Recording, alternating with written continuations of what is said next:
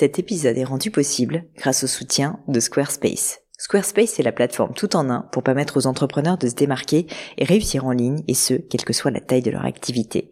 Pourquoi est-ce que j'ai choisi Squarespace comme sponsor du podcast? D'abord parce que je sais qu'ici vous êtes très nombreux à entreprendre, avoir un podcast ou un projet qui nécessite d'être valorisé sur un site web. Et que Squarespace propose des outils vraiment simples d'utilisation pour avoir un site beau, propre et efficace en un minimum de temps. Quelques exemples de fonctionnalités, des templates de sites web personnalisables et adaptatifs pour créer des sites beaux et design en un temps record. L'outil email, le nerf de la guerre pour développer votre activité et communiquer avec vos clients. Ou encore leur outil SEO intégré pour émerger sur Google sans être un produit métier. Alors si vous voulez donner à votre business toutes les chances de se développer, je ne peux que vous recommander d'aller sur le site squarespace.com. En plus, Squarespace vous offre moins 10% sur votre première commande de site web ou de domaine avec le code Pauline. N'hésitez pas et rendez-vous sur squarespace.com, code Pauline.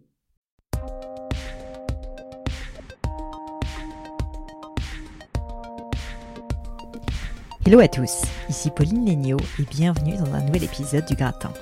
Dans le gratin, mon job, c'est de décortiquer avec vous les clés du succès de mes invités, que ce soit via leur routine de vie, leur philosophie, leur pratique sportive ou alimentaire, leur lecture et de façon générale, la manière dont ces personnalités brillantes font des choix et prennent des décisions. Vous savez maintenant que j'aime interviewer des personnes assez différentes à chaque fois, toujours vous surprendre et ne jamais me cantonner à un secteur d'activité particulier. Je suis donc ravie d'accueillir aujourd'hui Michael Preto, ex-militaire, bodybuilder professionnel, entrepreneur à la tête de Caduceum, une entreprise de conseil de plus de 420 salariés. Exactement le genre de profil de fou dont je raffole.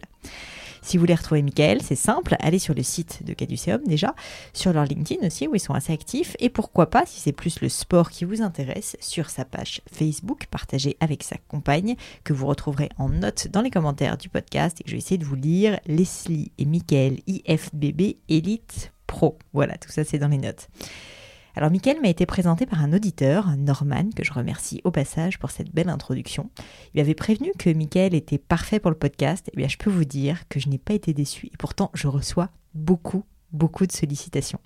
Ce qui m'a d'emblée intrigué et impressionné avec Mickaël, c'est sa volonté d'acier, son exemplarité et surtout une discipline érigée en impératif catégorique, vous allez comprendre.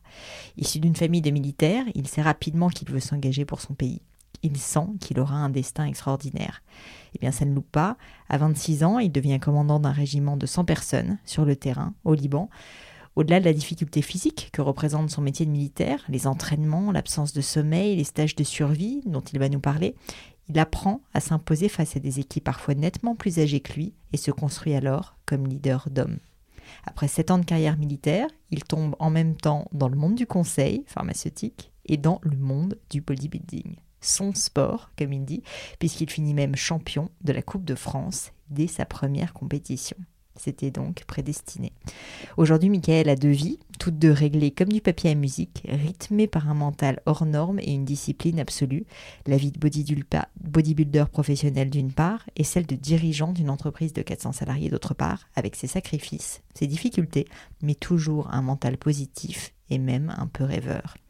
Michael nous livre de nombreuses clés, comme comment réussir à s'organiser pour faire cohabiter deux passions aussi chronophages, tout en gardant une vie de famille épanouie, ses outils mentaux pour exceller tout autant dans le monde professionnel que sportif, ou encore quels sont les secrets d'un corps sain en parfaite forme physique. Michael nous dévoile avec une précision toute militaire, vous verrez sa passion de la performance, du challenge et du dépassement de soi. Mais je ne vous en dis pas plus et laisse place à ma conversation avec Michael Preto. Salut Mickaël et bienvenue euh, sur le podcast. Bonjour Pauline. Écoute, je suis ravie de t'avoir. Tu es mon premier euh, grand slasher, c'est-à-dire quelqu'un qui à la fois est entrepreneur, qui est un ex-militaire et qui est aussi euh, ben, dans la haute performance sportive, puisque tu es aussi euh, dans la compétition de bodybuilding notamment et plein d'autres sports. Donc je suis ravie de t'avoir pour parler de tout ça et notamment quand on, on, a commencé à échanger par mail, tu m'as dit quelque chose qui m'a un peu intriguée. Tu m'as dit, moi, j'adore la performance et je suis surtout passionné de performance. Et alors, je voulais comprendre, parce que j'ai fait un peu des petites euh, recherches sur le sujet, je me suis dit, mais c'est quoi finalement la performance? Qu'est-ce que ça signifie? C'est l'optimisation du rendement, du temps passé par rapport à l'entraînement, c'est le résultat obtenu dans une compétition? Donc, je voulais en fait tout simplement commencer par te demander, qu'est-ce que tu veux dire quand tu me dis que tu es passionné par la performance? Qu'est-ce que ça veut dire pour toi, quoi, concrètement? Disons que la performance, c'est quelque chose qui est lié à, soi. Hein. C'est-à-dire chacun euh, fixe ses critères de performance. C'est-à-dire au-delà de ça, pour moi, c'est une performance. Donc, mm. effectivement, si je me compare aux champions du monde, aux champions olympiques, euh, je suis pas performant. Par contre, j'aime bien l'idée de se dire, euh, la moyenne, c'est ça, je vais aller au-delà. Mm. Ou mon dernier temps, c'est ça, et je vais aller au-delà. Donc, c'est une espèce d'amélioration continue. Toujours du progrès toujours du progrès et puis euh, et puis se fixer voilà quand je faisais de la course à pied euh, je disais bon, on est 2000 10% c'est 200 je suis dans les 200 d'accord. Parce que pour moi les performants ils sont dans les 10% donc c'est toujours alors c'est lié à des chiffres c'est lié à des, des objectifs euh, qu'on se fixe avant. Ouais. mais pour moi la performance voilà c'est quelque part lié à mon plaisir c'est je suis content quand j'ai atteint mes objectifs voire quand je les ai dépassés. Mm, mm. donc c'est très c'est très personnel cette définition là c'est Ouais, bien sûr. Mais alors justement, ça m'intéresse parce que je me disais, bon, bah, tout le monde a un peu sa vision évidemment de la performance, mais, mais la tienne, donc celle de se dépasser en permanence et d'être en permanence dans le progrès et surtout dans l'amélioration de ses objectifs, d'où ça devient? Enfin, euh, est-ce que tu pourrais me dire, est-ce qu'il y a eu un moment, peut-être quand tu étais plus jeune, où tu te rappelles et tu te dis, bah, t'es tombé dans la compétition, peut-être, je sais pas? En fait, je me rappelle de mon premier moment de gloire. Sympa. Moi, mon moteur, c'est la gloire. Hein. Ça va paraître hyper euh, pas modeste de dire ça, mais. Non. Euh, c'est pour ça dire que j'ai été militaire, c'est pour effectivement vivre des choses voilà, qui transcendent un, un peu, extraordinaire. Euh, voilà, extraordinaire. C'est euh, à l'école primaire, il y avait une branche d'un arbre qui était horizontale, ouais. et les, on s'amusait à faire des tractions dessus. Et j'ai découvert. À l'école primaire déjà, tu faisais des tractions. Ah ben, j'avais une très grosse facilité à faire des tractions à, 8-9 ans, à tel point que les gens venaient me demander d'en faire pour leur montrer. Et cette petite sensation de se dire, je fais des trucs que les gens ils n'arrivent pas à faire, ça suscite la curiosité, les gens viennent voir, etc. Voilà, petit moment de fierté, petit moment de gloire, bah en fait j'ai bien aimé ça. Et du coup, bah j'ai commencé à faire des tractions dans ma chambre, des pompes, et j'ai jamais arrêté. Et donc bah, maintenant, on sait, on va en parler, que tu en as fait même un métier. Alors, tu as plein de métiers, j'en ai parlé, mais, mais notamment au niveau du sport. Donc, tu as été assez loin dans la compétition, et notamment dans le bodybuilding. Euh, ça t'a suivi. Donc, à partir de ce moment-là, tu t'es dit, je, veux continuer en permanence à m'améliorer.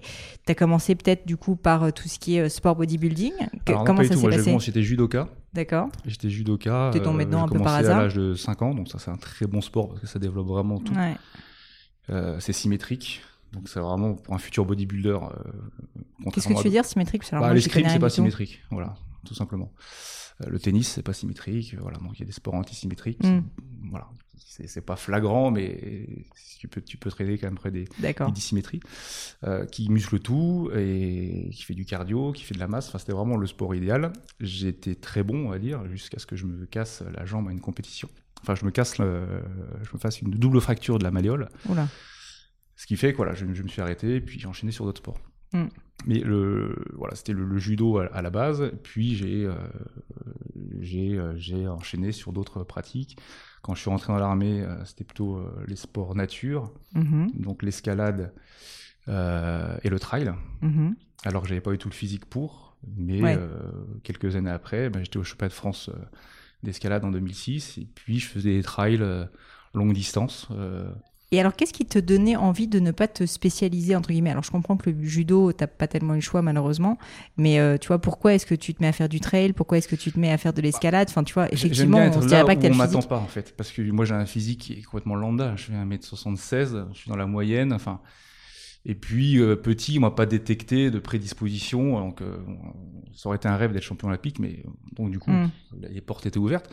Mais aussi pour montrer que l'escalade, comment je me suis mis euh, quand je suis arrivé en, régiment, première séance d'escalade militaire, je vois un, commandant qui grimpe une voie qui avait l'air compliquée. J'attends qu'il monte. une fois qu'il est redescendu, je lui dis mon commandant, ça a l'air dur ça. Qu'est-ce que c'est Je connaissais rien aux cotations. Ouais. Il me dit, c'est du CISA. Ah oui, donc c'est euh, niveau élevé. Si le jour où tu arrives à monter ça, je bouffe euh, mes chaussons. Et bah, le soir même, j'étais sur cette voie-là. J'en avais fait aucune autre.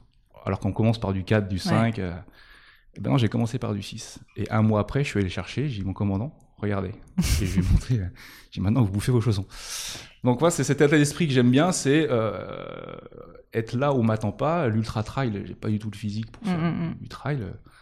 J'ai fait la Saint-Élion, euh, 78 euh, km en moins de 7h15. Et ça, c'est à force d'entraînement, euh, force de, bah, de, se dire que c'est possible. Et puis finalement, plus ça va, plus je fais des trucs farfelus, plus je me dis finalement, il n'y a pas de limite. Mais justement, j'allais te demander, tu te dis jamais à un moment donné, c'est pas fait pour moi, c'est pas, j'ai pas le bon physique, tu vois, tu, tu, te dis que tout est possible euh, grâce à ton mental? Plus ça va, plus je me dis que tout est possible. Et ça, d'où te vient cette mentalité? Je ne sais pas.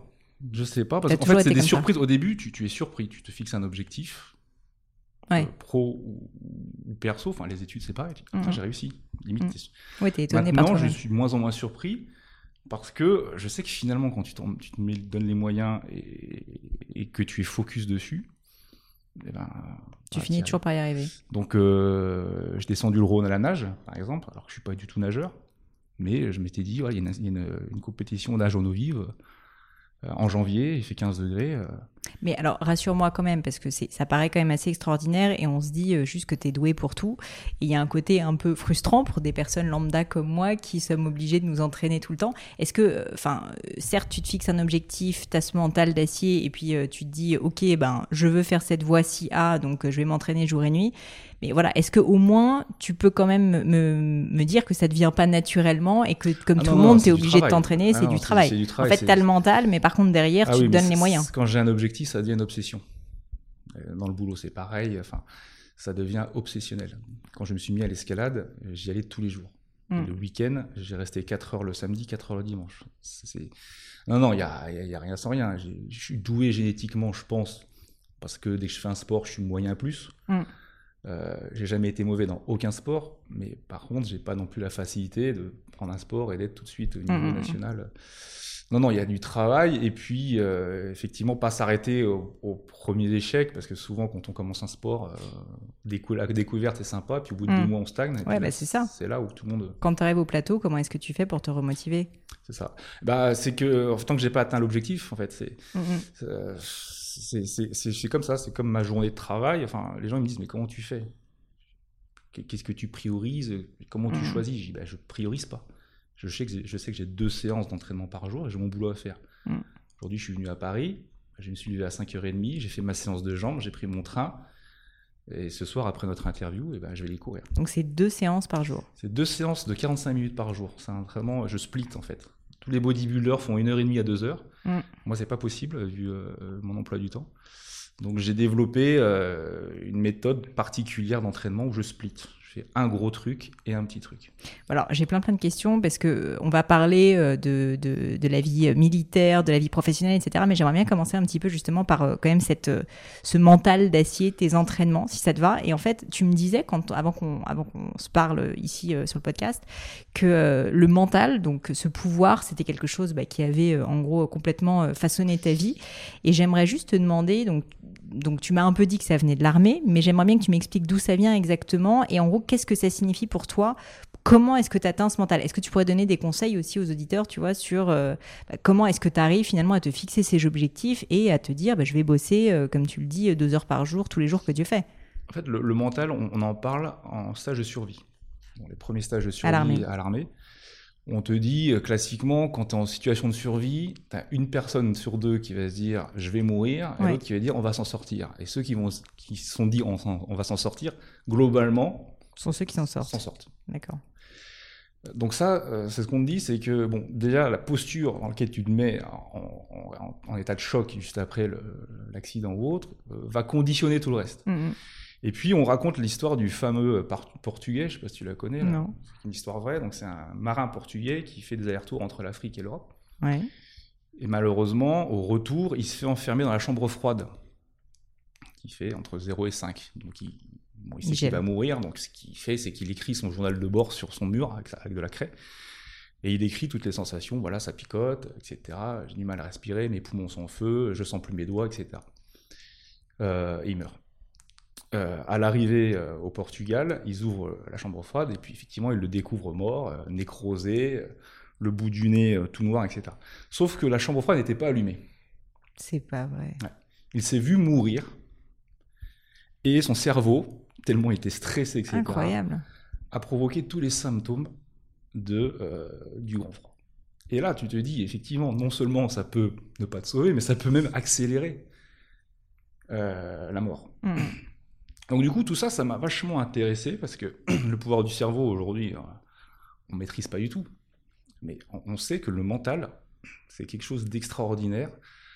De la survie à finalement tous euh, les gestes de la vie quotidienne, Mhm. l'entraînement, le boulot, etc. Et euh, plus ça va, plus je m'intéresse notamment à la visualisation, à l'autosuggestion, des choses comme ça. Mon entraînement, aujourd'hui, je suis professionnel en bodybuilding. Mhm. J'ai pas du tout l'emploi du temps d'un professionnel de bodybuilding. Non. Par contre, quand je fais mes séances, je les visualise. Donc à l'avance, tu vas Et visualiser. pendant, je visualise. Il y a une expérience qui a été faite qui est énorme hein, aux États-Unis. Ils ont pris 20 mecs euh, d'un côté, 20 mecs de l'autre. Pendant trois mois, ils les ont immobilisés, ils les ont sanglés. Les 20 premiers, on- bon, ils regardaient la télé. Mhm. Et l'autre groupe, un kiné, venait et leur expliquait des séances virtuelles. Bon, aujourd'hui, on va faire les biceps. Bon, les gars étaient immobilisés. hein. Ils faisaient rien, mais Ils on- faisaient rien. dans leur tête, ils faisaient les biceps. Voilà, on prend l'haltère de 4 kg, etc. Et ben, ils ont quasiment conservé leur masse musculaire. Alors que les Alors autres. qu'à ont- côté, ils, ont, complètement- ils sont complètement... Ce qui est énorme. C'est-à-dire qu'on Mhm. peut même fabriquer du muscle Juste mentalement. rien que mentalement. C'est-à-dire que quand tu vois quelqu'un dans la salle qui se regarde dans le miroir, etc., dit, bon, c'est un gros beauf, etc., ben non. Ouais, il y a il quand faut même se chose regarder. derrière. Il faut ce qu'il fait, il faut se dire, je suis en train de faire du muscle. Mhm. Et, et voilà, c'est c'est une petite- Et alors concrètement, la visualisation, parce que moi je ne sais pas vraiment ce que c'est. Enfin, j'avais interviewé une personne sur le podcast qui en fait aussi, euh, qui est une, bah, justement, tu parlais de trail, qui fait des ultramarathons, enfin, etc. Et donc elle me disait que elle, son moyen de s'en sortir, c'est toujours de prévisualiser à l'avance, tu vois, le fait que elle allait avoir mal à tel endroit, etc. Et aussi le fait de prévisualiser le l'impondérable des choses en fait où elle ne sait pas ce qui va c'est arriver. un peu anticiper, en fait. euh, ce Concrètement, c'est voilà. quoi? Est-ce que tu pourrais me décrire ce qui se passe dans ta tête quand tu visualises? Qu'est-ce que je visualise, par exemple, une compétition, euh, que ce soit l'escalade, etc., je me vois faire la voie et je, vois, et je me vois la réussir. D'accord. Et je, je, je, je me fais quelques scénarios où il y a un imprévu et comment je le, je le résous. Euh, c'est un peu comme euh, voilà, quelqu'un qui a jamais fait de stage de survie, il est en situation de survie, mince, qu'est-ce qu'il faut faire? Mm, mm.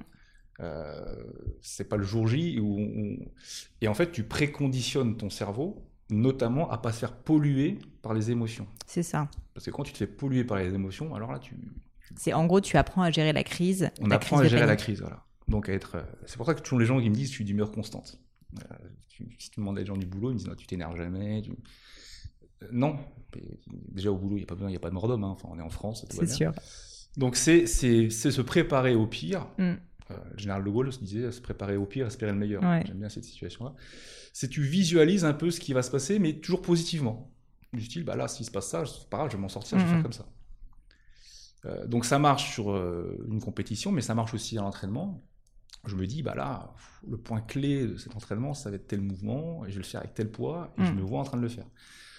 Euh, si on dit ça à des non-initiés, ils pensent que tu es perché. Mm, mm. Mais ça marche, hein. c'est c'est l'effet placebo à l'envers. hein. C'est c'est le pouvoir du cerveau aujourd'hui. On commence maintenant à se dire qu'effectivement, l'épigénétique, notamment, c'est une nouvelle science de la biologie qui, Mm. qui- qui a montré que finalement, on peut même changer son code génétique, alors qu'avant, on pensait que c'était figé. hein. Donc là, c'est, c'est- c'est- enfin, c'est- pour moi, c'est une source d'espoir énorme. C'est-à-dire qu'une fois qu'on y croit, bah, c'est possible. Ouais, ouais, c'est le pouvoir per- presque performatif. Voilà. de- Après, c'est de quand même un l'esprit. cercle vertueux. Le mental et le physique sont liés. hein. Mm. C'est-à-dire que, comme, alors je sais plus qui c'est qui dit ça, mais un, un corps euh, solide, il obéit. Un corps faible, il désobéit. C'est-à-dire que tu as beau avoir le mental, si ton corps... Ouais, euh, bien sûr. Donc ça va de pair. Et euh, pour que le corps bah, obéisse, bah, il faut qu'il soit entraîné et qu'il soit bien alimenté. Bien sûr. Donc tu vois, tout ça, c'est un, global. Et moi, j'aborde ça vraiment comme un global. Le mental, l'entraînement, l'alimentation. De manière très euh, systématique, j'ai l'impression. Très scientifique, très systématique, et pour la moindre chose. C'est-à-dire que je, je ne, je ne- je ne dis jamais de choses négatives, parce que j'ai Mm. peur que ça va empoisonner mon cerveau. Mais j'en suis à ce niveau-là. C'est vrai. Ah oui, mais tu demanderas à ma femme. euh, je reprends, je reprends dès que. Tu reprends les gens qui euh, disent euh, ça va pas Ah, aller, ça va pas marcher. D'accord. Les enfants, dès qu'ils disent oh, je suis trop nul, machin, non, tu dis pas ça. et euh, et j'en suis tellement convaincu maintenant que au, au début, j'en parlais pas trop. hein, Mm. que, par exemple, je ne suis jamais malade. D'accord. Ça fait 20 ans. Tu n'as jamais de grippe, jamais de rhume, quoi que ce soit. La dernière fois que je me suis senti malade, c'était en 2002. Je me rappelle, j'étais à l'école euh, de la logistique à l'armée. Mais je ne suis jamais, jamais, jamais malade. Tu prends demander à n'importe qui. Alors, c'est certainement dû à l'entraînement, à l'alimentation. Hein. Ça, ça t'enlève. Mais dès que j'ai un petit symptôme de je suis pas bien, je vais, je m'en mitouffe, je vais courir une demi-heure. Et c'est vrai, hein, tu demandes à ma femme, le soir quand je me couche, je me dis demain, j'ai vaincu la, j'ai vaincu la maladie. Mm, mm. Je suis plus fort que ça. Et la dernière fois que ça m'est arrivé, c'était il y a pas longtemps, début de, je dis oula, j'ai réveillé ma femme à 3 heures, c'est bon, j'ai gagné. Incroyable. Alors, est-ce que, enfin, ouais, bah après, malades, j'en sais rien en fait, mais j'y crois tellement que j'ai pas envie de me dire que mm, ça marche pas parce que sinon ça marchera plus. Bah bien sûr. Il faut que tu y crois aussi pour que ça fonctionne, c'est évident. Le pouvoir du cerveau, euh, c'est, enfin, c'est mais il faut y croire. Hein. Bien sûr. Et, alors justement, j'allais te demander, euh, par exemple, ce travail de visualisation, ce travail juste aussi de presque un peu auto-hypnose, où est-ce que tu as appris à le faire comme... Donc j'ai compris que ça venait de l'armée, notamment de ce stage de survie, mais euh, il y a un moment donné quand même, il faut euh, y réfléchir, il faut trouver des moyens, il faut créer des systèmes. comment tu t'es formé sur ce sujet? En fait, j'ai beaucoup lu aussi et je me suis beaucoup... mental, l'alimentation, j'ai beaucoup, beaucoup lu. Hein. J'ai pris, moi, la problématique de la performance comme un ingénieur mm. que je suis. Euh, en, scientifiquement. L'alimentation, je l'ai pris scientifiquement. L'entraînement, c'est de la biomécanique. Hein. Mm. Il y a juste le mental où, bon, c'est plutôt des, écrits, etc. Quoique, maintenant, euh, on a quand même pas mal de choses. Euh, la méthode Coué, hein, c'est finalement, ça a 200 ans. Hein. Mm. L'effet placebo, on le connaît depuis, depuis un siècle aussi. Bien sûr. Donc, je me suis beaucoup documenté et puis j'ai essayé sur moi mon propre laboratoire, c'est moi. Ce qui marche sur moi va peut-être pas marcher sur toi. Mais en tout cas, j'ai essayé des trucs. Donc, euh, tu pourrais me donner des exemples? Bah, en, nutrition, par exemple. D'accord. Donc, ça, c'est simplement, tu as testé. Bah, en même temps, en tant que bodybuilder, tu es un peu obligé de faire extrêmement attention à ton alimentation, je peux imaginer? Bah, je suis... ah oui, je, pèse tout. Tu pèses tout, d'accord. À ce point-là. Ah oui. alors raconte-moi justement la vie, euh, si, si ça te dérange pas, d'un bodybuilder. Euh, je pense qu'on a un peu tous cette image d'épinal, donc euh, bah voilà, de, beaucoup, beaucoup d'entraînement, de manger beaucoup de protéines, très peu de sucre, voire pas de sucre, euh, très peu de gras. Est-ce que c'est la réalité? Enfin, est-ce que tu peux me raconter ce que c'est en fait? C'est quoi les contraintes? C'est quoi les sacrifices aussi peut-être que tu dois faire pour être là où tu en es aujourd'hui? Alors déjà, le culturisme, en fait, tout le monde fait du culturisme. Hein. Quelqu'un qui dit bah, dans trois mois c'est la plage, oui, bien sûr. il est culturiste. Hein, enfin. Sauf que moi, je veux pousser mon corps à l'extrême de ce que m'a donné ma génétique euh, avec mon entraînement et ce que je peux manger. Donc euh, l'alimentation, c'est 60%, 70% des résultats. Mm. Moi, je connais des gens, ils sont à la même salle depuis des années, ils s'entraînent, ils progressent pas. Tu mets pas du fuel dans une Ferrari.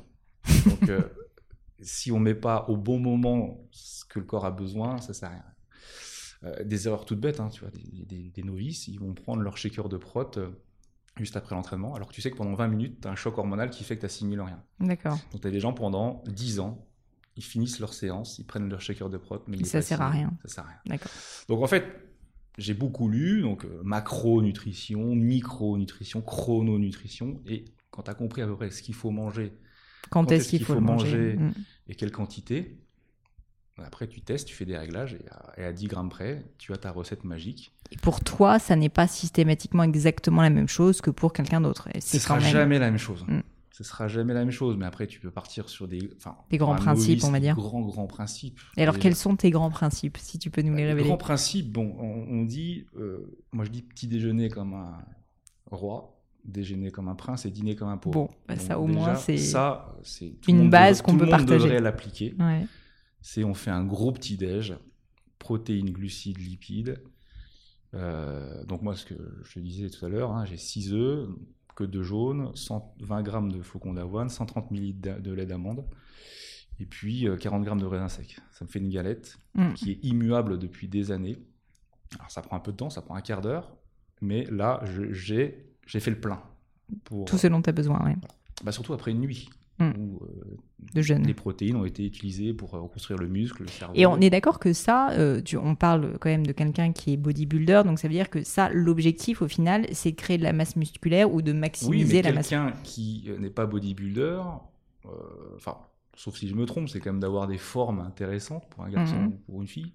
Après, c'est une question de, quantité. Mm-hmm. d'avoir un minimum de gras. voilà, donc je pense qu'on a tous plus ou moins les, mêmes, objectifs, parce que les standards de l'esthétisme aujourd'hui sont. Et puis au-delà de ça, c'est être bien dans, sa peau, quoi. Hein, enfin, mm, mm. Donc le petit-déj, le déjeuner, je prends toujours à peu près la même chose. et, puis, et puis le dîner, pareil. Et alors, c'est quoi petit-déj Enfin, déj et dîner? Alors, je prends une collation à 10h. Je prends 120 grammes de, de poulet à midi, c'est 120 grammes de, de féculents. D'accord. 130 grammes de légumes et 130 grammes Oui, donc quand tu dis que tu pèses, c'est réellement, tu pèses bah, littéralement en fait, tu, es obligé. Tu es obligé parce qu'à l'œil, selon ta bah, bien Sûr. Ouais, bien sûr. D'ailleurs, à la fin, le pire, c'est la fin de 18h quand tu sors du boulot. et que tu as faim, tu peux te jeter. Bah, surtout quand tu sais que tu vas devoir faire une séance ensuite ce soir. Et, comme euh, l'effet de satiété, il arrive au bout de 20 minutes, en 20 mm. minutes, tu as le temps d'en dégommer des, mm. des, tranches de saucisson. Ouais. Si tu sais pas ce que tu as mangé, au final, tu peux, déjà, tu peux pas progresser. Parce mm. que au début, j'étais pas sur ces grammages-là, mais tu, au fur et à mesure, tu dis, ah là, c'était trop, là, je me suis pas bien entraîné, j'ai pas mis assez de glucides, etc. Donc, tu es obligé de peser parce que sinon, la petite cuillère de plus que tu mets parce que tu as un peu faim, mm. bah, elle est fatale. Bien sûr. Au fur et à mesure. Enfin, quand on cherche la perfection, là, il faut. Bien sûr, euh, évidemment, il faut Sinon, non, mais on parle de professionnel. Un point de protéines, un point de. Non, mais là, on parle d'un bodybuilder professionnel, donc c'est quelque chose qui est très différent. Ça à tout le monde, ça. Mm. Bah, ça peut. C'est après, il faut visualiser les quantités. Mm, mm. Euh, voilà. Après, j'ai une collation euh, à, 16h euh, qui ressemble à ma galette au final du matin, mm-hmm. à la moitié. Et puis le, soir, selon la phase, j'ai protéines, légumes et glucides selon, selon si je suis en diète ou pas. Et donc au niveau par contre de l'entraînement de la journée, donc pour les, euh, les auditeurs, j'en ai parlé dans l'introduction, mais donc tu as à la fois la vie de bodybuilder et en parallèle de ça, ce qui est assez fascinant, donc bah, tu es à la tête d'une entreprise qui fait 420 salariés aujourd'hui, ce qui est quand même assez incroyable. Quelque chose qui est complètement atypique parce que comme tu le disais, un bodybuilder normalement, bah, il fait entre guillemets que ça toute la journée. Ah, c'est vie. à temps plein. Exactement. Donc comment est-ce que tu t'es organisé pour réussir justement à concilier ces deux passions entre guillemets? Alors alors déjà, c'est deux passions qui, sont, qui vont bien ensemble quand même, parce qu'il y a des salles de muscu, t'en as partout, et au pire, oui, à l'hôtel, je fais des abdos. Donc ça va assez. Oui, t'es pas skieur professionnel en même temps que. athlète professionnel là. Donc ça va assez bien ensemble. C'est mm. d'ailleurs pour ça que euh, j'ai commencé la compétition et j'ai créé mon entreprise la même année. Mm. C'est marrant. Hein et ça, ça c'est, j'ai progressé euh, sur les deux en même temps et du coup j'ai pas envie d'arrêter les deux. Donc ça va bien ensemble. Après c'est une question d'organisation. Déjà, les transitions, comme à l'armée, les transitions, c'est des moments de faiblesse à l'armée ou de vulnérabilité. Qu'est-ce que c'est une transition? Une transition, c'est tu prends ta douche, tu changes, tu passes du mode sportif au mode machin, tu vas manger, tu. Les transitions, en fait, j'essaye d'être le plus rapide possible. D'accord, c'est une perte de temps, quoi. Ah bah, c'est une perte de temps. Tu vois, les gens dans les transitions, la douche, oui, qu'à la salle. Euh, moi, mon sac, il est rangé de telle manière qu'en 5 minutes, c'est fait. Euh, donc les transitions, et puis je sais exactement euh, mon programme du lendemain, mm. et je perds pas de temps. Et quand je me mets dans ma séance, je suis dans ma séance. Mm. Trois quarts d'heure, pas le temps de discuter. C'est pour ça que j'ai du mal à, faire des photos pour euh, mon Insta ou autre, parce que je n'ai même pas le temps. Bien sûr. Bah, tu pourrais le planifier entre guillemets à l'avance, mais c'est vrai que. Mais ça prendrait un peu plus de temps. Mm, Donc je suis dedans, j'ai mon programme, que je connais par cœur et je, voilà, je, suis vraiment focus. Et je switch, en fait, c'est une capacité à switcher aussi de l'un à l'autre. Quand j'arrive au bureau, bah, c'est ça, parce que finalement, en plus, euh, étant dans un stade de visualisation, enfin vraiment, j'ai l'impression très impliqué quand tu fais ta séance. Euh, ensuite, euh, si un quart d'heure après, parce que tu as fait une douche très rapide, tu arrives à ton bureau, je peux imaginer que c'est pas simple de ensuite gérer les innombrables problèmes que tu dois avoir. Il faut, en fait, il faut, mais c'est comme dans la vie perso, hein, tout le monde a des problèmes, tout le monde a des soucis, etc. Cette capacité à être focus tout de mm. suite sur l'instant présent.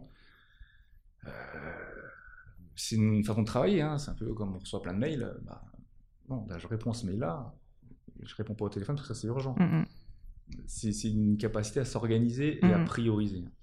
Et j'ai une question qui me taraude un peu. Je trouve ça assez fascinant, les personnes qui, comme toi, ont vraiment organisé euh, de A à Z leur vie. Et enfin, c'est assez génial parce que tu te dis que ben il y a aucun temps perdu, etc. Est-ce que, et si tu, m'arrêtes si c'est indiscret, mais est-ce qu'il y a des moments de frustration parce que ben il y a des jours où tu as envie de manger ce petit morceau de saucisson et que ça fait pas partie du plan, mais que voilà, ou est-ce que de temps en temps tu as envie de dormir un peu plus, ou est-ce que finalement tu es tellement dans ton mental, tu es tellement dans ton projet, ça ne t'arrive même pas? Alors, ça m'arrive d'être frustré, mais je me dis, quoi qu'il arrive, on est frustré. Pourquoi? Si je vais au resto avec des potes et que je suis en préparation, je ne dis pas que des fois je ne fais pas des restos, hein, euh, quand je suis hors, saison, je peux manger un burger, il n'y a pas de souci. Quand je suis en prépa et que je vois mes potes qui se lâchent sur des gros burgers, des grosses frites bien grasses, etc., et que moi je suis avec mon poulet et mes légumes, mm. et ben là je suis frustré. Et à la fin du repas, c'est mes potes qui disent oh, j'ai trop abusé, demain faut que je cours, etc. J'aurais pas dû, le, gros Sunday à la fin c'était trop. Ils sont frustrés. Quoi qu'il arrive, c'est moche à dire, hein, on est frustré tout le temps de toute façon. tu te lâches sur un gros resto, après tu es frustré, pendant tu es frustré. Donc après, c'est une question de curseur. Mais ce qui est sûr, c'est quand tu es propre tout le temps, enfin propre au niveau diète, mm-hmm. tu décales tes envies. C'est-à-dire qu'en ce moment, là, j'ai une diète assez serrée. Je fantasme pas sur un burger, je fantasme juste sur des pâtes. D'accord. Là, des pâtes, ça me fait rêver. Avec un peu de beurre, un peu de sel. Donc en fait, ce qui est bien aussi, quand plus tu deviens propre, moins tes excès, c'est des excès. Mm-hmm. Quelqu'un qui a accès à un burger toute la semaine, qu'est-ce qu'il fait le week-end? Bah, Il va se rajouter de la sauce, il va, prendre une part de pizza en entrée et puis il va mettre une glace. Donc finalement, le fait que tu te sois conditionné pour être déjà, entre guillemets, dans le, pas le sacrifice, mais en tout cas dans, dans, l'effort, fait que tu n'as pas forcément envie de... Non, non, non, et mm. puis euh, on en veut toujours plus. Mm. Quelque part, euh, c'est c'est une frustration permanente. De toute façon, la vie est une frustration. Mm. et quand mes potes me voient sur la plage, je dis Ah, t'as de la chance, etc. Oui, mais c'est pas de la chance. Bah oui, mais bon, il y, a six mois, tu vois. Donc, c'est aussi pour ça que j'aime bien le, le, culturisme, parce que c'est une compétition de tous les jours. Je me lève, j'ai faim. En ce moment, hein. Je me couche, j'ai faim. La, compétition, c'est le jour J, c'est fait, contrairement à d'autres sports. donc là, il faut être bon en permanence. Et espèce dans une, dans une bulle de souffrance ou de douleur c'est un peu ça je veux dire, mais que j'aime bien. Je me dis, voilà, je, non, mais je comprends. que ça. Euh, bah, c'est le fait de vaincre tes propres démons, quoi. C'est ça. Et tous les jours, tu dois montrer que voilà, tu ne mm. peux pas craquer. Surtout euh, quand on est en préparation, un petit écart, souvent, mes potes me disent, c'est bon, tu peux manger le bout de chocolat. Je dis, bah non, parce que c'est encore pire que vous. Vous, vous faites des écarts toute la journée. Ça. Moi, je vais revenir trois semaines en arrière. Mm. Parce que mon corps, c'est une éponge. Oui, en plus, comme tu le, enfin, tu, tu l'assèches, j'imagine que le moindre écart a un ah impact oui, parce Que là, il se dit, oh, mm. celle-là, c'est l'homme de Cro-Magnon, euh, n'a mm. pas assez à manger, euh, qui mange, il stocke. Hein. Donc, euh, donc, euh, donc, voilà, donc c'est un état d'esprit que, bah, qui, qui, aide aussi au quotidien à tenir. Mm, alors, euh, pour enchaîner, je voulais te parler un petit peu de ta carrière militaire euh, avant de parler de, de, ton, de ton travail. Euh, notamment, en fait, je voulais comprendre comment tout simplement tu étais arrivé à te lancer dans une carrière militaire. Qu'est-ce qui t'avait donné envie? Enfin, Est-ce que c'est un truc familial? Est-ce que tu as eu un jour. Tu m'as parlé de gloire tout à l'heure, j'ai bien aimé cette idée. Est-ce que c'était bah, voilà, le service public? Enfin, Qu'est-ce qui a fait que tu t'es lancé là-dedans? Alors, mon père était militaire. D'accord.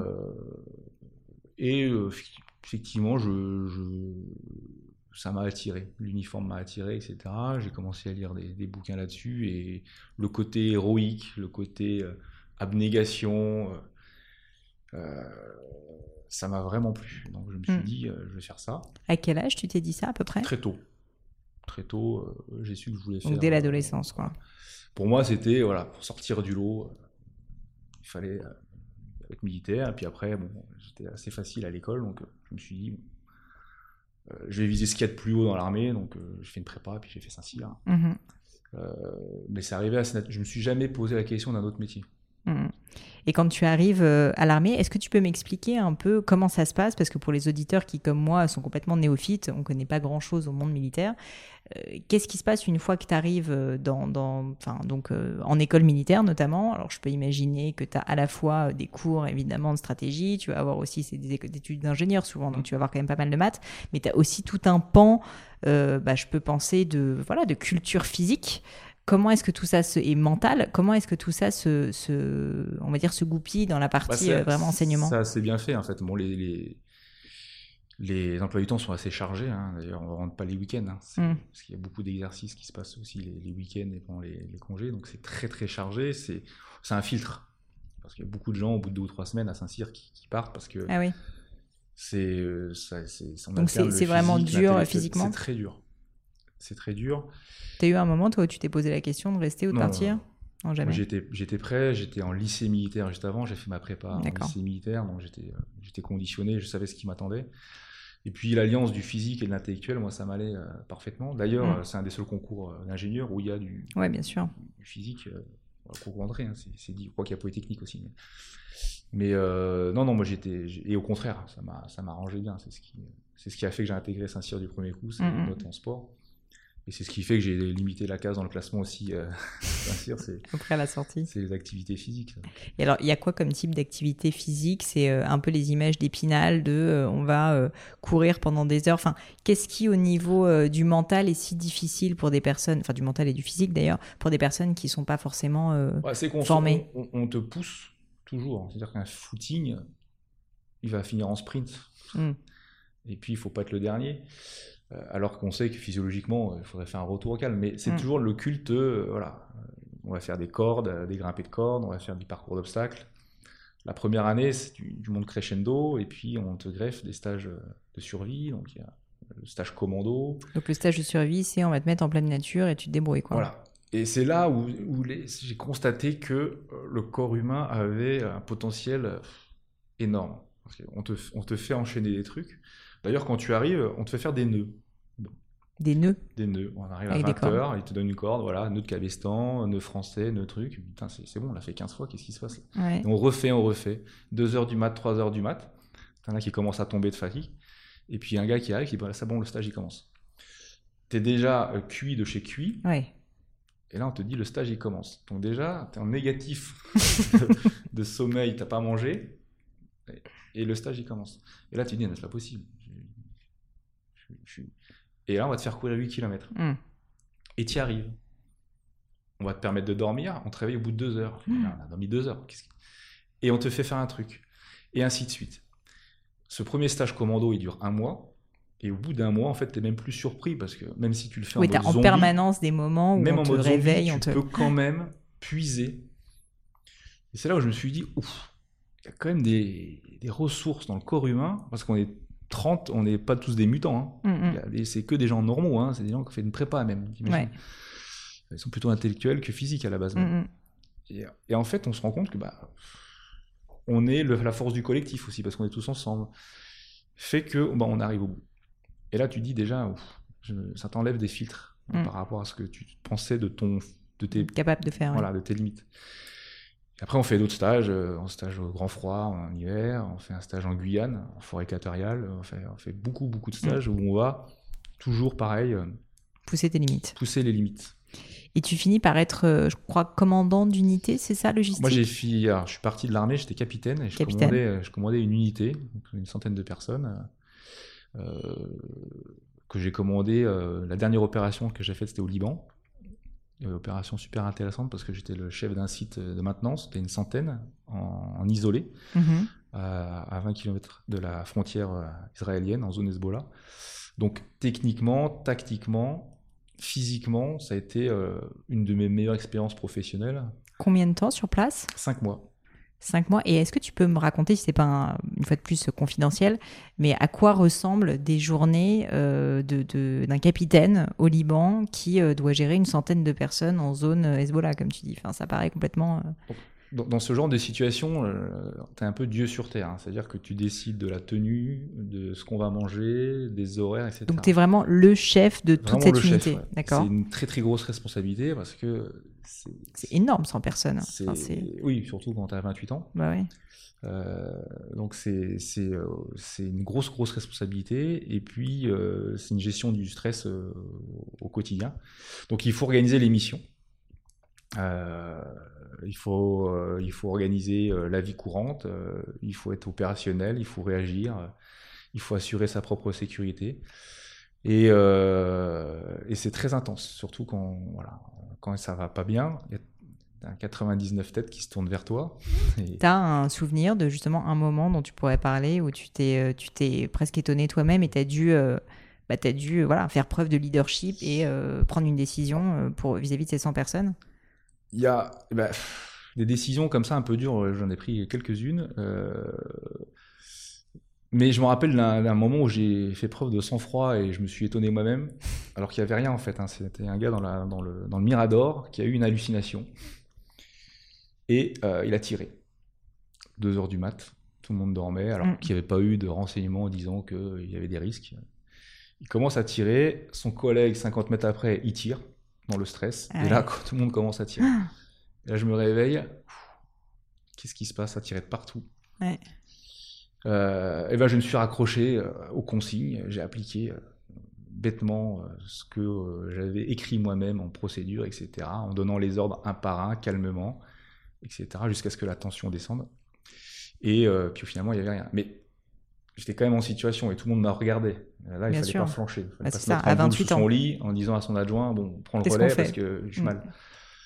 Donc là, été assez content. Et quelque part, ça a été un bien ce truc-là, parce que ça arrivait euh, au bout d'un mois, je crois. J'avais gagné un peu ma légitimité et ma crédibilité mm. sur, euh, sur la réaction de cet incident. Et heureusement, qui était euh, minime, bien sûr. Était minime.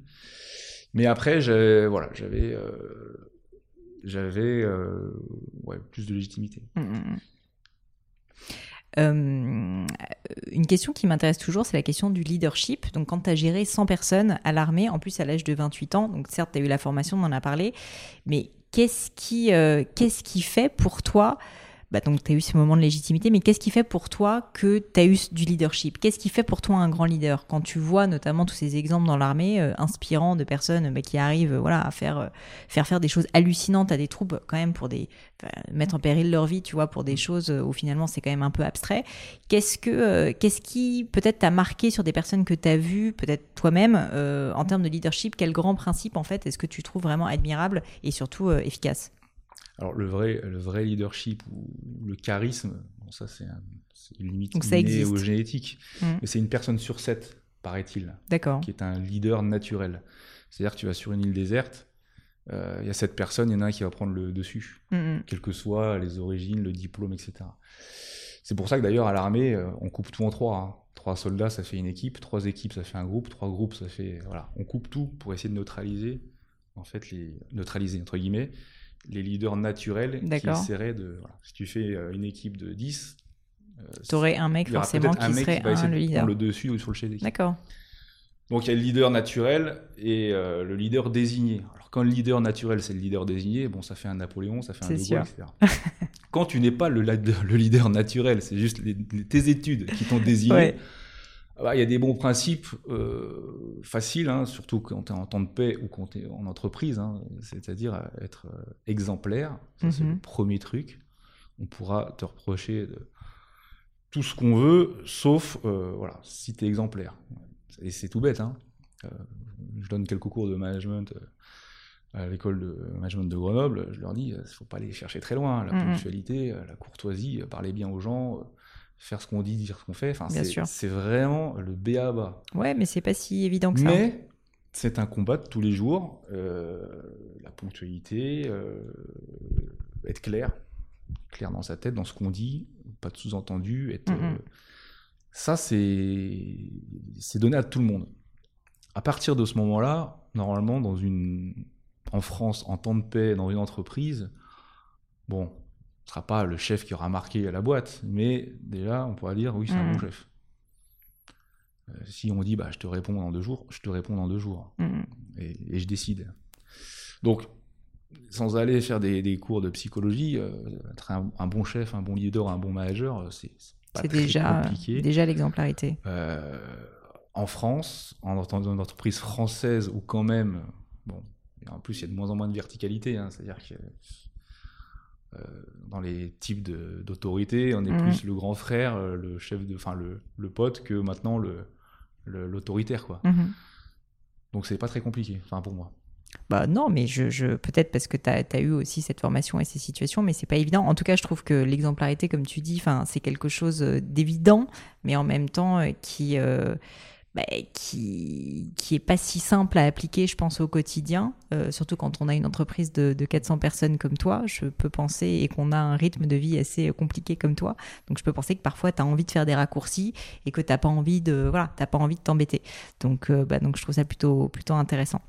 Euh, bah, très belle transition vers euh, cette carrière business dont je voulais parler, parce que du coup, tu restes quand même 7 ans, je crois, c'est ça, à l'armée, quelque chose comme ça, 7-8 ans. Euh, qu'est-ce qui fait qu'à un moment donné, tu en as marre et que tu as envie de passer à autre chose? Alors, je n'ai pas eu marre, hein. c'est un très très bon souvenir, et si c'était à refaire, je ferais la même chose. C'est, alors moi, je suis intégré du premier coup Saint-Cyr, et j'ai mhm. commandé ma compagnie un an en avance. Donc j'étais très jeune. très jeune à commander ma compagnie. Ce qui fait que, et j'étais très bien noté, euh, l'année du Liban, j'ai eu l'échelon exceptionnel, donc euh, c'est une très très belle notation. ce qui fait que la DRHAT, donc la direction des ressources humaines de l'armée de terre, m'a dit on va te mettre dans le cursus école de guerre. Mm. Donc on va te mettre en état-major. Donc tu vas être muté officier instructeur à Bourges pendant quelques années. Tu vas préparer l'école de guerre, tu vas aller à Paris, tu choisiras ton école. Et après, l'idée, c'est de devenir en état-major. Tu seras chef de corps, donc quelqu'un qui commande un régiment à tel âge, etc. Et en fait, quand été reçu et qu'on m'a donné mon plan de carrière en me disant c'est bon, tu as fait le plus dur. Tes 20 prochaines années devant toi sont toutes tracées. Tu as une visibilité à 10 ans. J'ai eu un coup de. Euh, parce que quelque part, je suis un aventurier à la base, c'est pour ça que j'ai été militaire, etc. Et j'ai vraiment eu un coup de stress. De me dire, ça m'a fait peur, euh, alors que beaucoup de gens disent, j'étais fonctionnaire. Hein. Mmh pas trop mal payé. Euh, euh, j'ai eu, je sais pas, je... et j'ai mis mon CV sur Monster.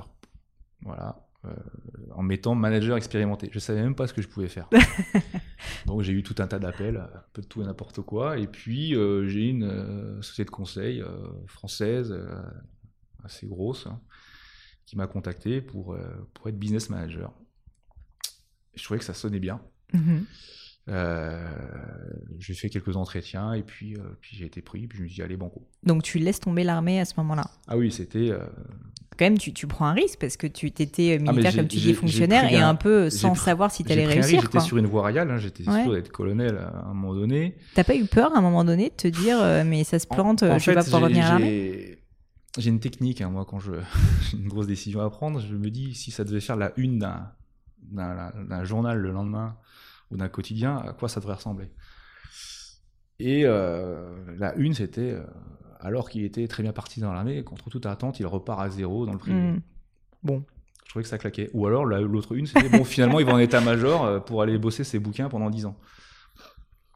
Donc ça te faisait pas peur. J'ai pris la décision en, un week-end, qui était horrible, parce que j'alternais entre j'allais voir mes médailles et puis j'allais sur le site de la boîte. Et, puis, et, puis, je me suis dit, bon, allez, on n'a qu'une vie. Euh.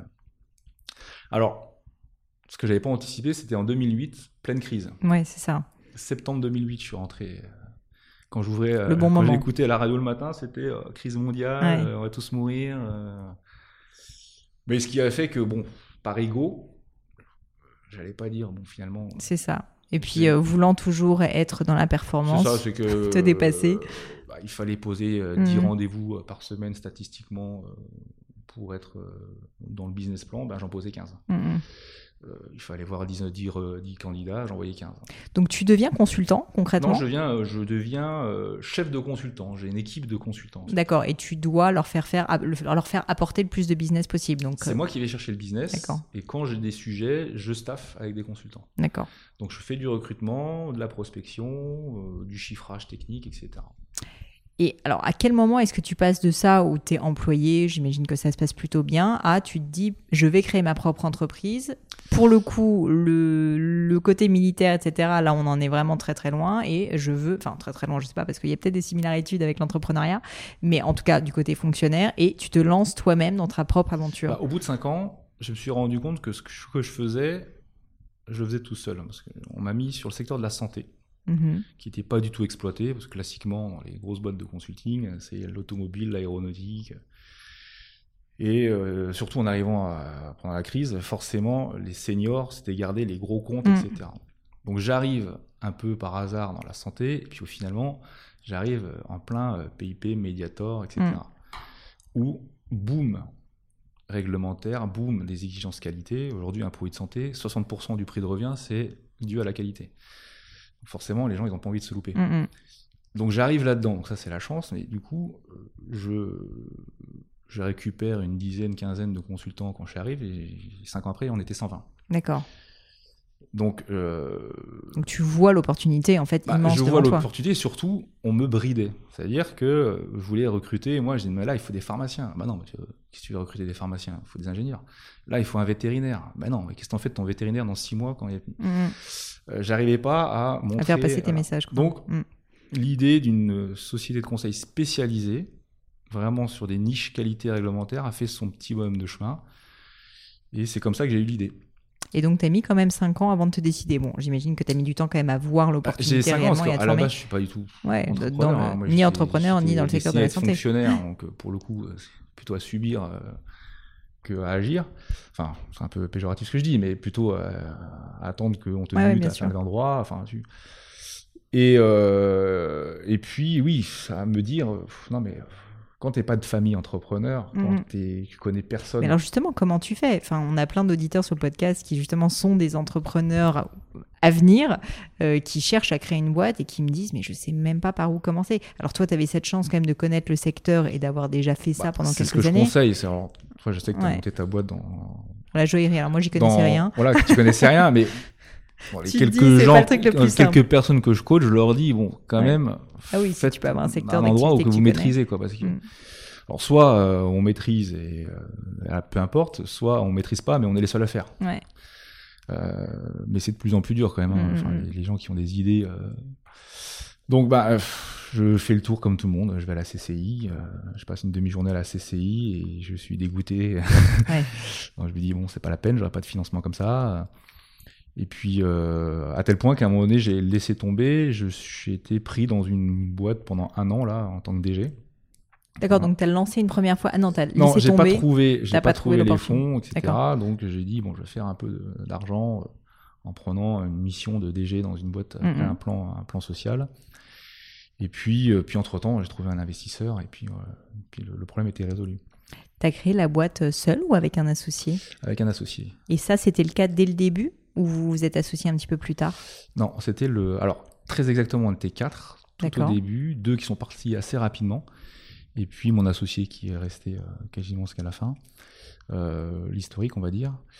Euh, c'était un choix important pour toi de, de, t'associer, justement Tu voulais pas faire ça seul? J'aurais pu le faire seul, mais j'ai embarqué des gens que je connaissais et dans la position, euh, moi je suis actionnaire et vous, vous êtes salarié. Euh, bon. Ce qui n'était pas forcément une bonne idée en fait. Souvent, euh, l'actionnariat, il faut, il faut y réfléchir. Souvent, on se dit, bon. Mais dans notre cas, on s'en est bien sorti parce que les deux premiers qui, qui, étaient moins dans le truc sont vite partis. Mm-hmm. Mais ça peut, être, ça peut être compliqué à gérer. ah bah c'est parce que quand ça marche. Bien sûr. Parce que la première année, on a fait 6 millions en, partant de janvier et on était 100 à la fin de l'année. Ouais. Deuxième année 15, euh, troisième année 25. Euh, enfin, ça allait très très vite. Ça a été très très vite. Du coup, effectivement, il faut gérer ça aussi. Mm, mm. Et justement, donc si c'est pas indiscret, le départ de tes deux associés, euh, ça n'a pas été trop dur à, faire parce que quand tu as des personnes, en plus quand ça marche, comme tu dis, j'imagine qu'ils avaient bien envie de rester. Non, mais en fait c'était un, c'était un soulagement. On était finalement il y avait deux binômes avec deux états d'esprit assez différents. C'est différent, voilà, les, les deux optimistes irréaliste et les deux pessimistes réalistes. Et non, c'était plutôt. Ça s'est fait, fait naturellement et euh, on a trouvé un arrangement. Quoi. Mm, mm. D'accord. Donc aujourd'hui, grand succès, parce que comme tu disais, je crois que vous faites quelque chose comme 60 millions d'euros de chiffre d'affaires. Alors, on a fait 31 millions. Euh, pardon, 31 euh, millions, c'est déjà pas mal. La cinquième année. Et, là, on est parti pour faire 40. D'accord, donc encore très très forte croissance.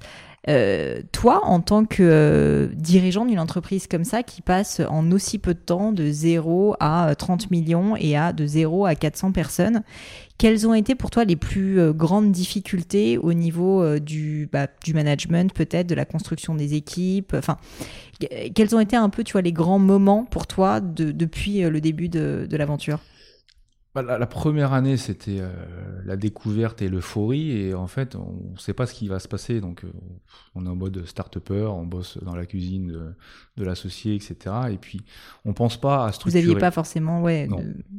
Moi, j'avais mis comme principe d'avoir 10 recrutements d'avance parce que je connaissais bien le marché et je savais que, euh, classiquement, tous les mois, tu as 6 qualiticiens, 3 réglementaires et un ingénieriste qui doit, voilà, qui doit démarrer dans ce secteur-là. Et en janvier, euh, on avait euh, déjà 10 recrutements d'avance, sauf qu'ils ont mm. démarré tout de suite. Mm. Donc on, dit, bah, allez vite, 10 pour février, et puis ainsi de suite. Et on a tenu ce rythme-là. Bah, D'ailleurs, on est toujours à 10 par mois euh, depuis 5 ans. Quoi. Donc 10 embauches par mois, c'est énorme.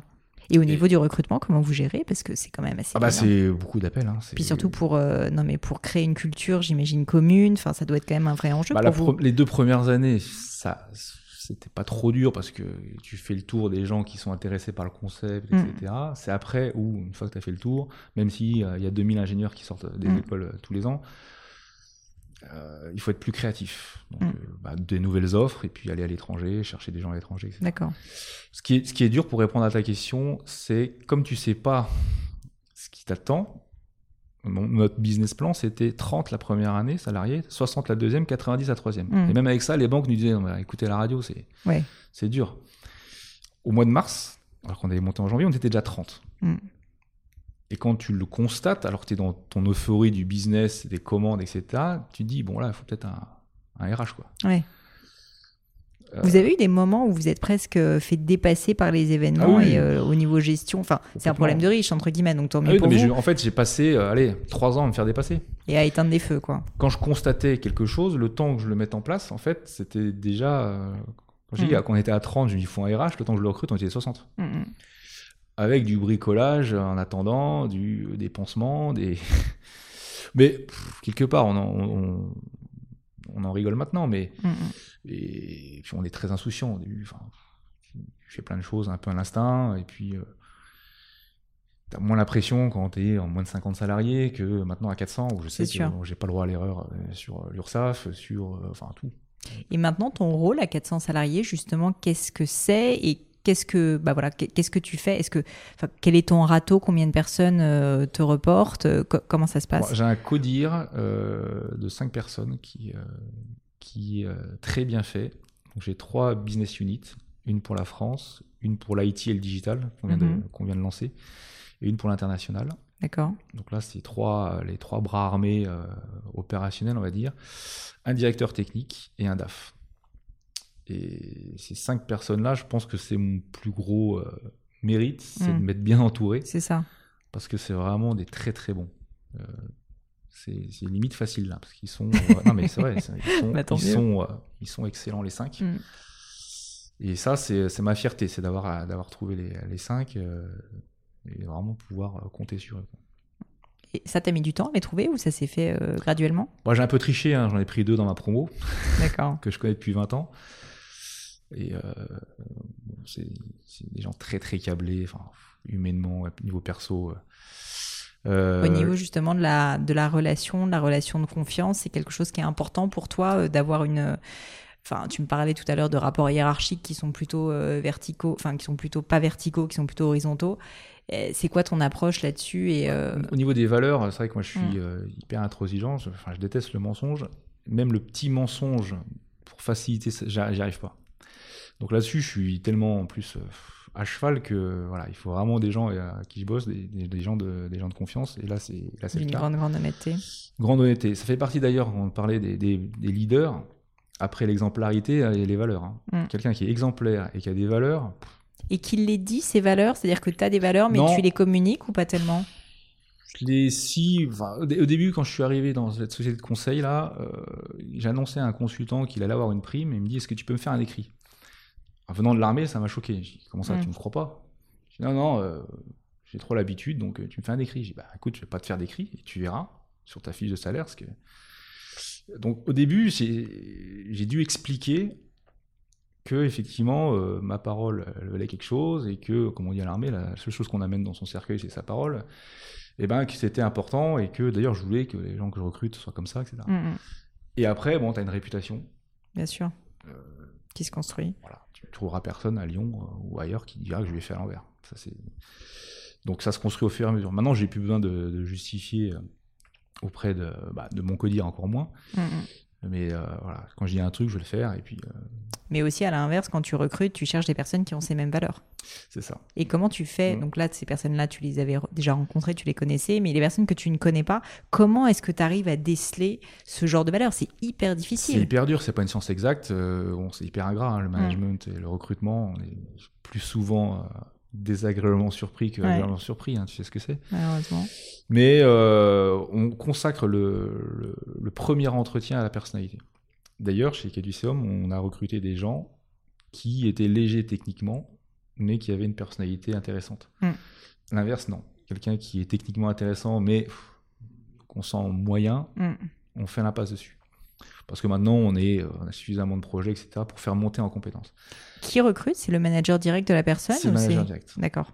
Et vous avez plusieurs tours, entre guillemets, pour quand même avoir des avis un tour voilà, sur la personnalité, le deuxième tour sur le technique, et le troisième, bon, c'est la négociation, etc. D'accord. Mais le savoir-être, le savoir-être, c'est c'est pas quelque chose qu'on sur lequel on peut transiger. transiger. Euh, encore moins aujourd'hui, dans, le privé, dans l'entreprise moderne, euh, la différence entre un bon et un mauvais, c'est le savoir-être. Tu T'as jamais un client qui va t'appeler ouais, génial, votre gars, il connaît la norme par cœur. Mm, mm. Non, c'est génial, votre gars, c'est un bon gars, il s'est bien intégré. Ouais. Les premiers trucs qu'il va dire. Plus personne. Le savoir, d'ailleurs, n'est plus dimensionnant. Le mm. savoir est gratuit. Merci Google. Le savoir est disponible. Donc, il ne fait plus la différence. Il y a 20 ans, un con pouvait faire carrière. On dit, ah, le chef, il est con, mais il connaît tout. Maintenant, un con ne fait plus carrière.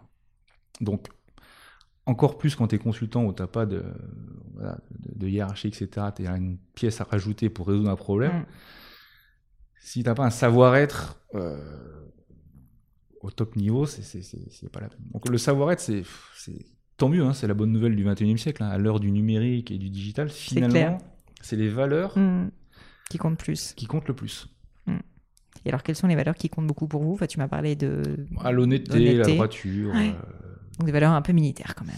Des valeurs un peu militaires, mais. Bah, si tu veux, dans mon codir, j'ai deux, euh, deux anciens militaires. Ouais, ce que tu me disais. J'ai un ancien rugbyman professionnel. Hmm. Et euh, mon DAF, je l'ai rencontré en salle de sport. Pendant des années, on s'est côtoyés sans savoir ce qu'on faisait. On était en débardeur. C'est drôle. Mais je voyais le gars assidu, qui mouftait pas, qui se plaignait pas, hmm. qui était là tout le temps. Et, un jour, quand on a lui, il est bien discipliné, bah, c'est ce qu'il faut. c'est ça la magie du sport, c'est que tu côtoies des gens, tu sais pas ce qu'ils font. Ouais, bah, avec des valeurs communes. Des valeurs, lui, de voilà, d'abnégation, euh, puis le, hmm. constant, euh, toujours le sourire, jamais à se plaindre, etc. Donc, euh, donc voilà, on essaye. et puis finalement, ça, ça, marche bien, ce type de hmm. recrutement. Ben, je vois ça, 400 personnes, ça a l'air de bien marcher. Euh, pour terminer euh, l'interview, j'aime bien parler de questions un petit peu plus personnelles, si ça te va, euh, que, je pose assez souvent. Une des questions que j'aime bien poser, c'est sur les erreurs, les difficultés, les échecs. Euh, on n'a pas forcément énormément, mais s'il y en a certaines euh, où, voilà, tu, tu, sens qu'en fait ces erreurs t'ont vraiment marqué, t'ont apporté quelque chose, peut-être des enseignements qui t'ont fait progresser, est-ce que tu pourrais m'en parler? Oui. Alors quand j'ai monté Caduceum, en même temps j'ai eu l'idée de monter une euh, chaîne de pressing écologique. D'accord. Tout simplement parce que dans le quartier où j'étais, alors que j'étais gros consommateur de costumes et de chemises, il n'y avait pas de, pressing. Je dis en plus c'est un quartier un peu bobo, euh, je suis mhm. sûr que ça va marcher. À Lyon, c'est ça? À Lyon. Donc en même temps que je lance Caduceum, je lance un... T'es quand même ambitieux parce que tu lances deux boîtes en même temps, toi. Oui, c'est oui ou un peu fou, je sais pas. et euh, je lance ça euh, en partant du principe que bon, repasser et euh, faire des lessives, c'était pas très compliqué. Hmm. Donc il suffit de trouver l'emplacement et après, bah, la grosse erreur, un manque d'humilité, bah, c'est un métier. Hmm. C'est un métier, c'est technique. c'est repasser, même si on se dit bah, au bout de 15 jours, c'est bon, 5, 6 chemises en 10 minutes, ce sera fait. Bah non. Non, c'est pas si simple. Ou alors mal fait. Euh, l'approche client, euh, bah, telle tâche sur tel textile. Si t'as pas fait 10 ans, de, tu peux pas. Je sais pas quoi. J'ai pêché par manque d'humilité en me disant bon, ça va être, euh, ça va être facile. Il suffit d'acheter l'équipement et puis de trouver l'emplacement. Et puis voilà. Donc ça m'a fait une petite parce que du coup je l'ai traîné quelques tu l'as traîné combien de temps? ce, pressing bah là je l'ai revendu mais d'accord mais, euh, mais oui, je l'ai traité à le gérer euh, le week-end avec ma femme, euh, faire les comptes, etc. sur un truc qui décollait à peine. bah là, ça m'a bien marqué. Et maintenant, pourtant, je le sais, hein, enfin, je le sais. À l'armée, on disait un homme, un talent, une tâche. Donc, il y a forcément, tu vois. mais là, ça m'a bien appris à dire voilà, il n'y a pas de saut métier mm. et il faut vraiment, vraiment, enfin, l'artisanat notamment, il faut, faut vraiment pas sous-estimer ces, ces gens-là. Ah, c'est sûr. Et puis, euh, et puis apprendre à connaître, non pas ses limites, mais au moins à savoir euh, bah, que chaque chose euh, est difficile, entre guillemets, qu'il n'y a pas de choses qui sont si simples que. Enfin, sinon, ça existerait, entre guillemets. Très clair. Euh, une question que je voulais te poser aussi, c'est euh, par rapport à ton équilibre de vie personnelle et professionnelle, si on peut en parler. Donc, je sais que tu as des enfants et que tu es marié, tu es bodybuilder professionnel, tu as une boîte de 400 personnes. On se dit un peu, OK, comment est-ce qu'il fait pour gérer tout ça en même temps? Est-ce que euh, est-ce qu'il y a des moments où tu te sens bah, presque, voilà, où tu as, trop Est-ce que c'est juste l'organisation? Est-ce que tu sens que tu as trop? Enfin, comment est-ce que tu fais pour gérer à la fois le pro, le perso, ton perso sportif en plus?